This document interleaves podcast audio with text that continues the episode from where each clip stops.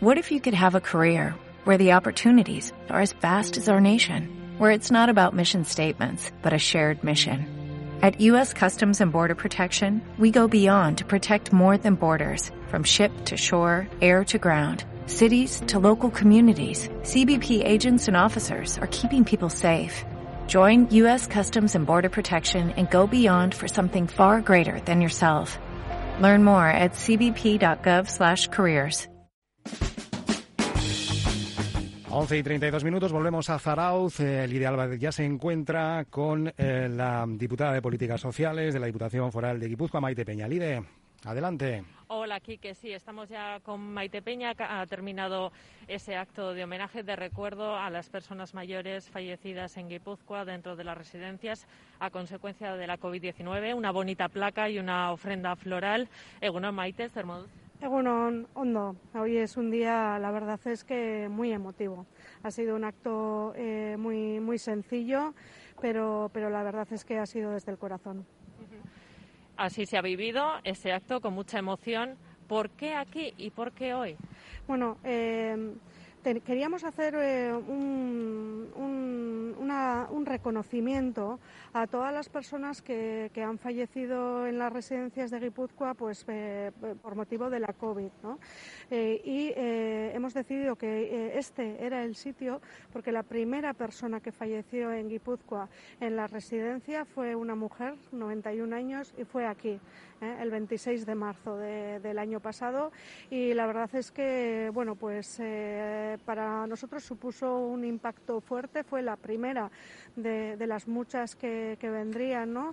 Eh, hay que recordar que, han perdido la vida 322 personas en las residencias de Guipúzcoa, de un colectivo de 5.000 y todas ellas bueno pues pues tienen tienen cara tienen nombre tienen familia y sí que queríamos bueno pues hacer eh, no olvidarnos de ellas no eh, hacer un, reconocimiento. Y por qué ahora bueno pues eh, hasta ahora tampoco hemos estado para, para esto no hemos estado en, en la gestión y, en la pelea de, de, lo que estaba suponiendo el covid. Pero ahora tenemos a todos los residentes y todos los trabajadores que han querido lógicamente vacunados están ya inmunizados. Y, hoy precisamente tenemos las residencias de Guipúzcoa libres de COVID. No hay ninguna persona usuaria en las residencias de Guipúzcoa que tenga COVID. Y esto sí que nos parecía también que era un momento eh, para, para, abrir una ventana a la esperanza. ¿no? Eh, empieza un tiempo nuevo, un tiempo que, que también está eh, bueno, predominado por, por la incertidumbre. ¿no? Es verdad que ahora no tenemos nada de COVID, pero no sabemos ¿no? Cómo, cómo va a venir el futuro. ¿no? Hemos aprendido mucho, pero no sabemos eh, todo lo que nos depara el futuro en este, en este ámbito, lógicamente. Y en ese sentido, pues, pues bueno, pues decir, eh, hemos llegado hasta aquí, hemos pasado mucho, eh, lo hemos pasado muy mal, las familias lo han pasado muy mal, los usuarios lo han pasado muy mal y las trabajadoras también lo han pasado muy mal, yo creo que toda la red. Pero bueno, es un momento de, como te decía, una ventana a la esperanza y a partir de, de aquí, bueno, pues a seguir trabajando, pero sin olvidarnos pues de todas aquellas personas que lamentablemente no han podido superar la enfermedad. Por supuesto, estas personas estarán en el recuerdo, el de su familia, el de toda la sociedad guipuzcoana, con estos homenajes, la placa, tenemos el olivo también que trasplantó aquí el ayuntamiento de Zarauz. Pero, como decías, la noticia de hoy, y vamos a darle un tono más positivo porque tenemos que seguir adelante, residencias libres de COVID y con usuarios vacunados. De, deseando estábamos que llegara este momento. Sí, la verdad es que eh, bueno, pues es un buen momento, ¿no?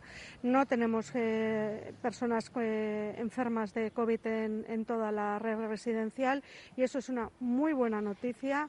Hace mucho ya que, tuvimos el primer, el último, perdón, el último contagiado, con lo cual, bueno, pues es un momento muy esperanzador y como te decía, bueno, pues tenemos a todo el colectivo de trabajadores y de, y de usuarios vacunados.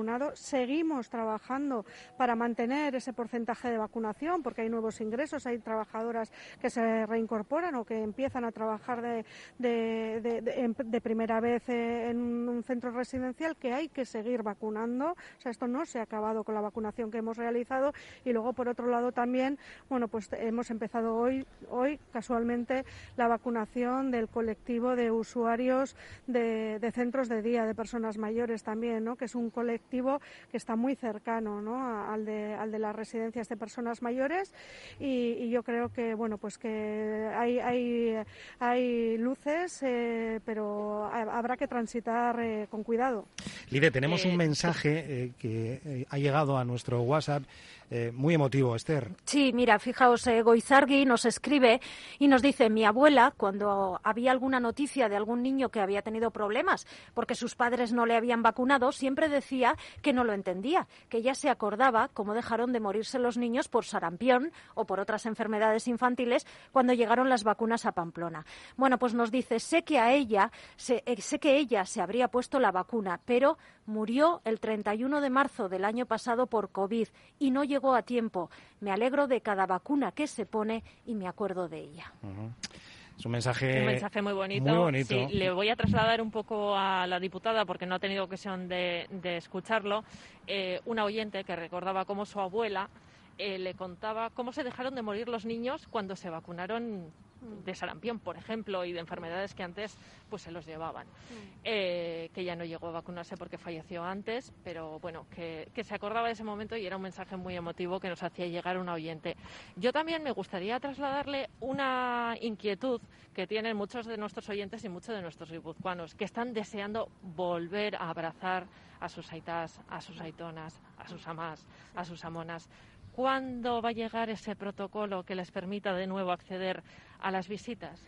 Eh, bueno, estamos trabajando las tres diputaciones y el Gobierno vasco eh, en, la flexibilización del protocolo, pero solamente en estos momentos en lo relativo a las visitas y a las salidas. ¿no? Esto es a favorecer el contacto eh, con, entre, con los familiares, no con el resto de las medidas. Las sectorizaciones y tenemos que seguir manteniendo, sobre todo porque bueno, pues habrá que ver qué resultados epidemiológicos da la evolución de, de la vacuna, sobre todo en el colectivo más vulnerable. ¿no? Qué eficacia tiene, cuánto tiempo protege, hasta dónde protege y esto lo tenemos que hacer con muchísimo cuidado. Si hemos llegado a día de hoy eh, con cero eh, personas eh, contagiadas en las residencias de Guipúzcoa es porque hemos actuado con mucha prudencia. Y yo no quiero tampoco lanzar mensajes que, bueno, generen falsas expectativas.